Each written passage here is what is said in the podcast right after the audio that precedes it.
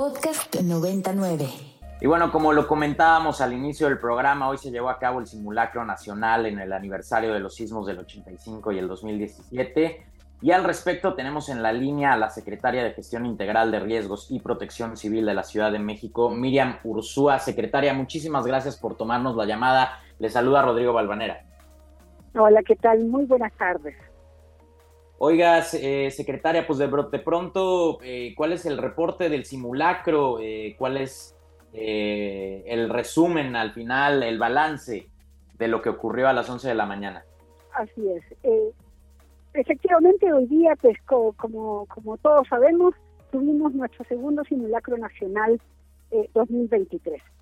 te quiero decir que dentro de la numeralia más importante que te podemos dar es que el C5 eh, informó que se activaron 13.816 altavoces de los 13.934 que tienen, lo cual quiere decir que 118 no emitieron la alerta, lo que representa el 99.2% de efectividad, es decir, el 92.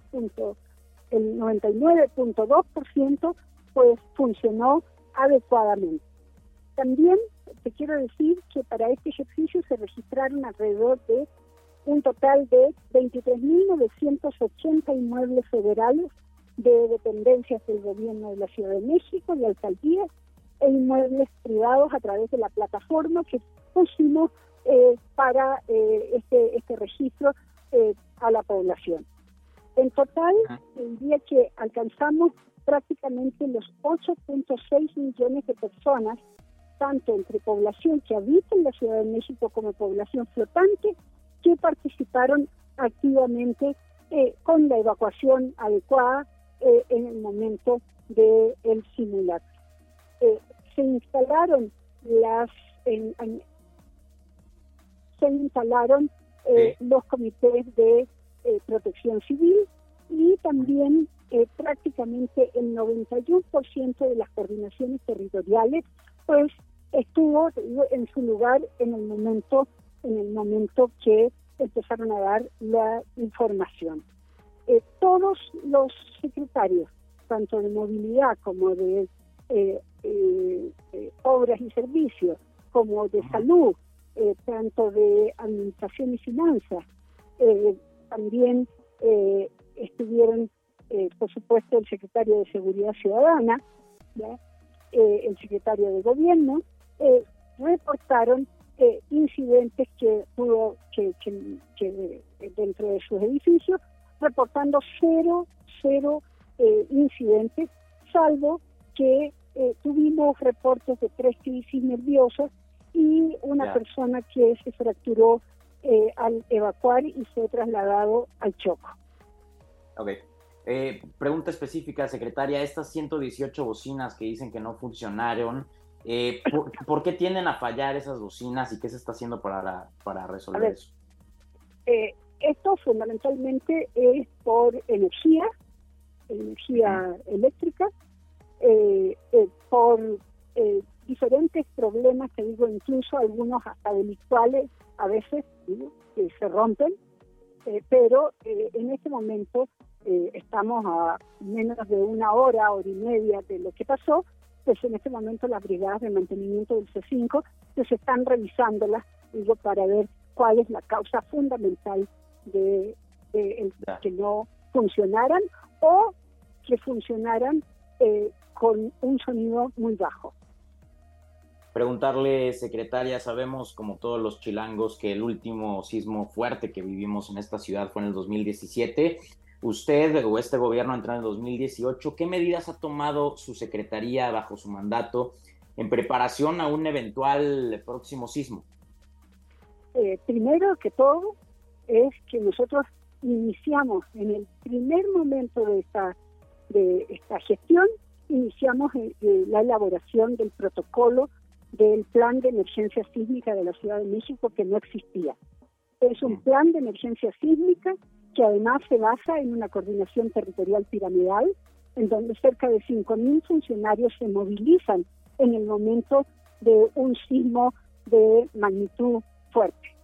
Entonces, eh, primero, preparación, planeación, eh, capacitación de los funcionarios que están participando en esto y seguir impulsando la cultura de la prevención para que los capitalinos estemos cada vez mejor preparados para enfrentar un sismo de este tipo.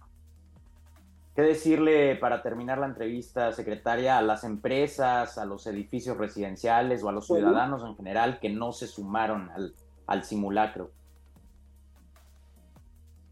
Perdón, eh, esto se cortó. ¿Tú podrías decirme de nuevo la pregunta? Sí, se la repito con todo gusto. ¿Qué decirle a las empresas, eh, edificios residenciales ah, o a ciudadanos que no participaron? Que no se sumaron, exacto. No, esto es, simplemente significa que tenemos que seguir trabajando con el sector privado, eh, con el sector público, con la sociedad civil, digo, para eh, hacer saber la necesidad de que nosotros aprendamos protocolos de actuación para estar bien preparados en momentos de sismo fuerte. Tenemos que hacerlo y vamos a seguir haciendo todos los esfuerzos necesarios para que cada vez haya una mejor preparación. Pero sobre todo son temas de conciencia. Tenemos que hacer entender a las personas que vivimos en una ciudad multiamenazas, vivimos en una ciudad sísmica y por lo tanto, mientras más preparados estamos, tenemos más seguridad. Vale, pues Miriam Ursúa, secretaria de Gestión Integral de Riesgos y Protección Civil de la Ciudad de México, muchas gracias por estos minutos. Ok, gracias a ti. Oigan, pues sí, como lo dice la secretaria, a esta ciudad le gusta sacudirse, entonces pues hay que estar al tanto, preparados, prevenidos eh, y sobre todo siempre con la conciencia eh, de saber hacia dónde evacuar, cómo evacuar eh, y de qué manera hacerlo. Hasta acá el tengo otros datos del día de hoy. Mañana no se pierdan este mismo programa enfocado en temas de la Ciudad de México a cargo de nuestra querida Rox Aguilar. Yo me despido no sin antes agradecerle justamente a Rox en la producción, a Alde en los controles y a ustedes por escucharnos. Esto fue Tengo otros datos. Mi nombre es Rodrigo Balvanera. Que tengan un excelente resto de semana. Las opiniones expresadas en este programa son responsabilidad de quienes las emiten y no representan necesariamente la postura institucional de Ibero 90.9 ni de la Universidad Iberoamericana Ciudad de México. La alternativa de los datos. Eh, ¿qué p ¿Por qué no llega el agua?